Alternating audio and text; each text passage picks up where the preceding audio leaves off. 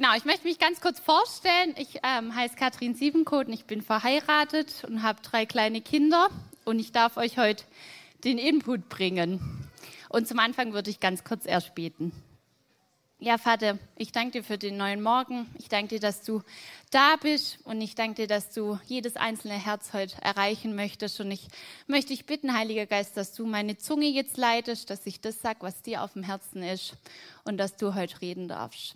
Im Namen Jesus, Amen.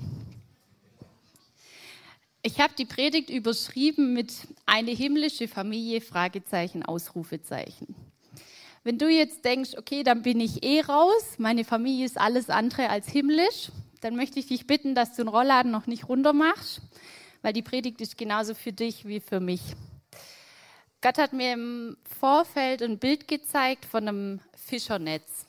Passt auch ganz gut. Ihr habt jeder einen Knoten in der Hand und ein Fischernetz. Das ist jetzt kein Fischernetz, aber ich habe es mal zur Veranschaulichung mitgebracht besteht ja aus vielen Knoten. Ich hänge es mal hier hin. Und ich möchte sagen, jeder Knoten ist essentiell wichtig für dieses Netz, weil ansonsten würden Fische durch die Lappen gehen. Und Gott hat mir so im Vorfeld gezeigt, jeder Knoten ist sehr, sehr wichtig und dieses Fischernetz soll die Gemeinde darstellen oder die Gemeinschaft von uns allen. Und das ist die Hauptaufgabe von einer Gemeinde oder von einer Gemeinschaft, wieder in diesem Fischernetz zu sprechen. Sie sollen Fische fangen. Wir sollen Menschen zu Jesus führen. Wir sollen Reich Gottes bauen. Und ich habe mich jetzt gefragt, okay, wozu muss man jetzt eigentlich oder sollte man in eine Gemeinde gehen oder ja, wozu ist es wichtig, sich jeden Sonntag zu treffen?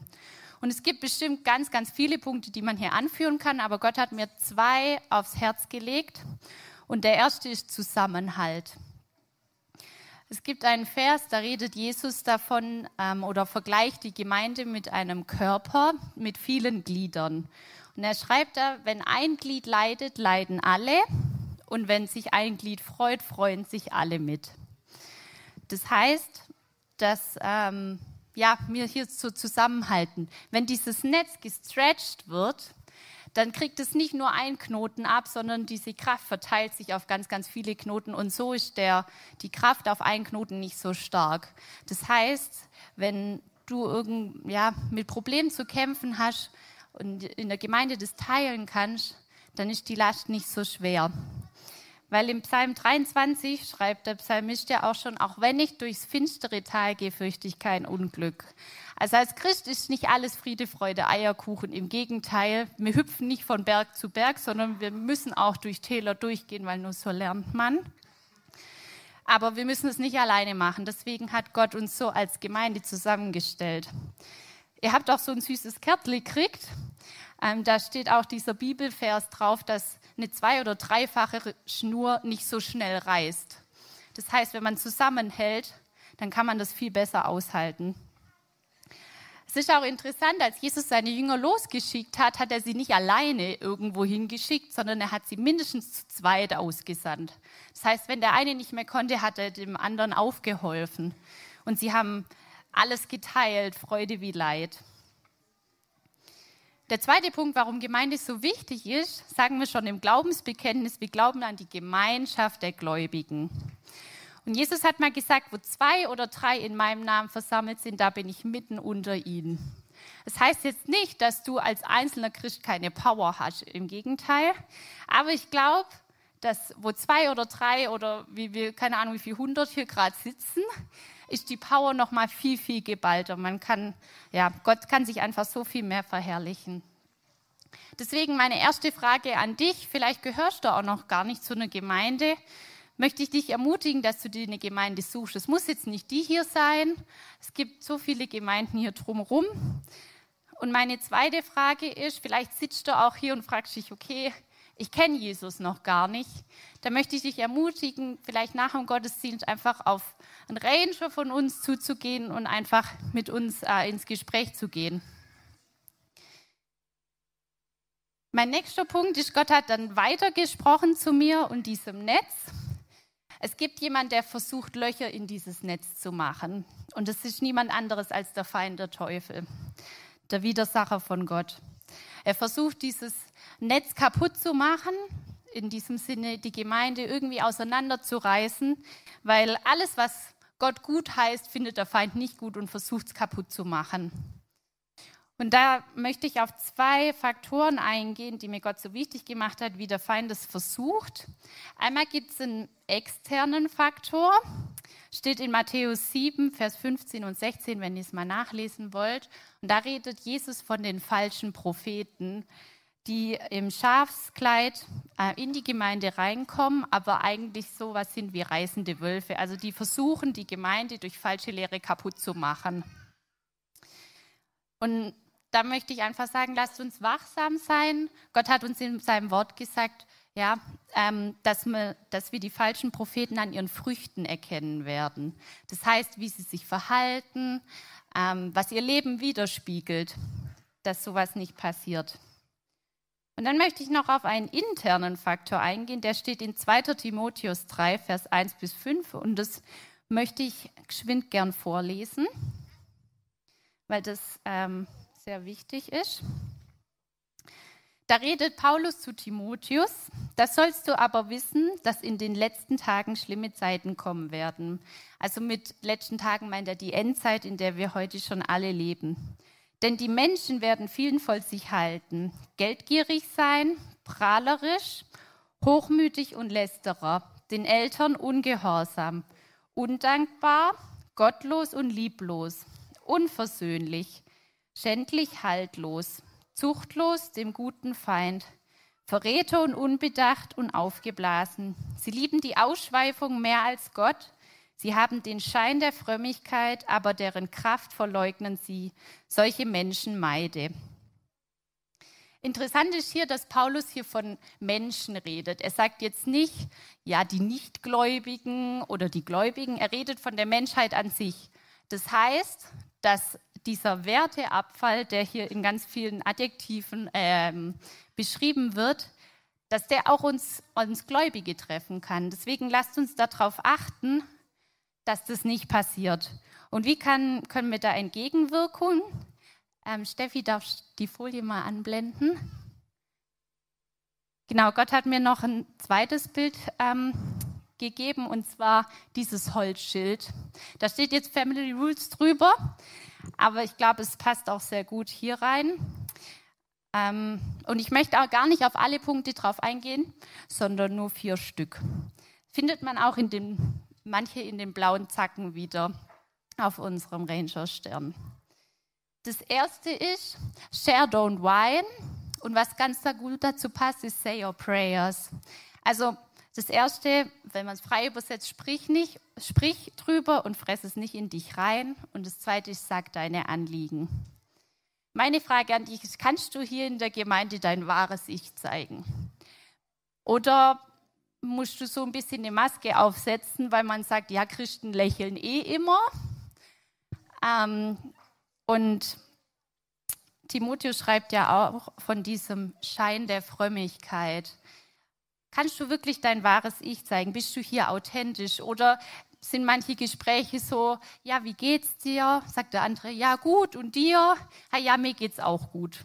Und das war's. Oder können eure Gespräche wirklich tiefer gehen? Und das wünsche ich mir, dass hier so ein Ort sein kann, wo man wirklich sich selber sein kann ich weiß jetzt, man muss auch nicht mit jedem gut Freund sein und jedem seine Probleme auf die Nase binden. Aber ähm, ich glaube, ich fände es wichtig oder es ist wichtig, dass man hier sein wahres Ich zeigen kann. Der nächste Punkt ist ähm, always tell the truth. Sag immer die Wahrheit. Ich weiß, ich bringe hier jetzt ein paar Hammer, aber lasst euch da ein bisschen herausfordern. Sagst du immer die Wahrheit? Oder endest du manchmal. Okay, ganz ehrlich, die Kinder, klasse. Oder änderst du manchmal die Wahrheit etwas um, dass es für dich oder für den anderen in dem Moment scheinbar angenehmer ist? Und Gott hat mir da dieses Stichwort gegeben, falsche Toleranz. Unsere Gesellschaft, da wird Toleranz mittlerweile richtig hochgeschrieben. Mich würde es auch nicht wundern, wenn das irgendwann das Wort des Jahres wird. Man muss alles und jeden tolerieren. Und meint mich nicht falsch, man muss ähm, schon jeden so stehen lassen, wie er ist. Aber ich glaube, von der Gesellschaft her kommt langsam so ein, so ein Ding, ja, dass man alles und jeden toleriert. Mein Papa hat mir damals so ein tolles Bild gegeben von einer Autobahn. Das Wort Gottes sagt genau, was Wahrheit ist und was Lüge. Und daran sollten wir uns orientieren. Und wenn jemand kommt und in dieser Schiene nicht fährt, dann ist es einfach, kann man es nicht tolerieren. Manche sagen, kann man nicht tolerieren. Das hätte Jesus auch nie gemacht. Er hat Sünde zum Beispiel auch nie toleriert. Und in diesem Bild von der Autobahn nochmal zu sprechen, das Wort Gottes sind wie die Leitplanken. Und eine Autobahn hat mehrere Fahrstreifen. Und in diesem Fahr oder in dieser Autobahn zwischen diesen Leitplanken kann man sich bewegen. Das ist vollkommen okay.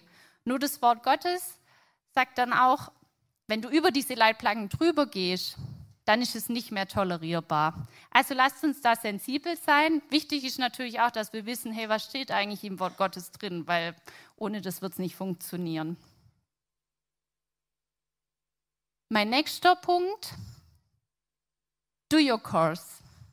Erledige deine Aufgaben. Meine Frage an dich ist, hast du deinen Platz in der Gemeinde gefunden oder füllst du ihn auch aus? Weil unsere Gesellschaft geht lang, langsam in so eine Konsumgesellschaft über, dass man ja auf Amazon alles bestellen kann, drei Klicks und man hat es, wenn es gut läuft, heute Abend noch zu Hause und man sitzt auf dem Sofa und muss gar nichts mehr machen. Aber ich glaube, Gemeinde funktioniert nur, wenn jeder seinen Platz und seine Aufgabe auch ausfüllt. Deswegen lass dich da ermutigen, wenn du deinen Platz noch nicht gefunden hast oder ähm, ja, noch keinen Platz gefunden hast, dann guck, was, was für Talente du hast und versuch dich einzubringen. Ich glaube, Gott wird es dir dann schon zeigen, wo dein Platz ist. Und mein letzter Punkt, try new things, wage Neues. Ich glaube, Gemeinde sollte ein Platz sein, wo man auch mal was ausprobieren darf, wo man sich austesten darf. So wie ich heute, ich darf heute das erste Mal predigen und ich mache bestimmt auch nicht alles richtig. Ich hoffe, ihr könnt mir da verzeihen. Ähm, oder dürft mir auch gern danach sagen, hey, du hast zu oft ähm gesagt oder genau oder was weiß ich. Irgendwelche Füllwörter, die man halt verwendet. Aber ich glaube, das ist essentiell wichtig in der Gemeinde, dass vor allen Dingen die jüngere Generation auch den Mut hat, sich auszuprobieren. Weil manchmal weiß man auch noch nicht, hey, wo ist genau mein Platz? Womit hat mich Gott gesegnet, mit welchen Talenten?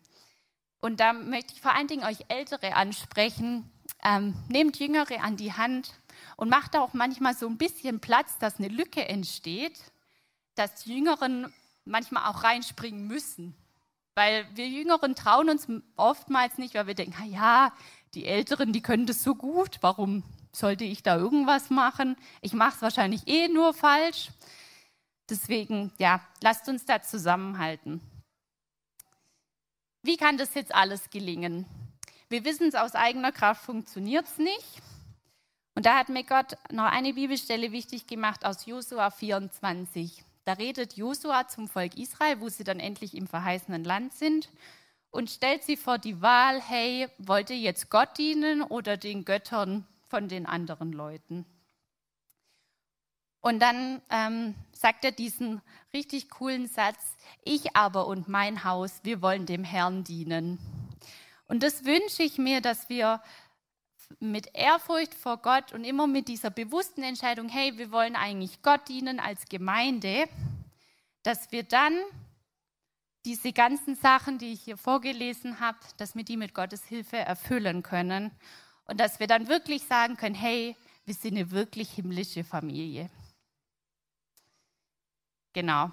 Mit diesem Satz möchte ich schließen und die Band darf sich schon mal bereit machen, weil wir wollen jetzt in eine Reaktionszeit gehen, wo jeder von euch mit Gott so ins Gespräch gehen darf und sagen, hey, was ist gerade mein Part, wo darf ich Jesus noch ähnlicher werden, wo muss ich an mir arbeiten. Ich habe jetzt ganz viele Sachen gesagt, wo man aktiv werden muss. Oder besser gesagt, eigentlich muss man überall aktiv werden.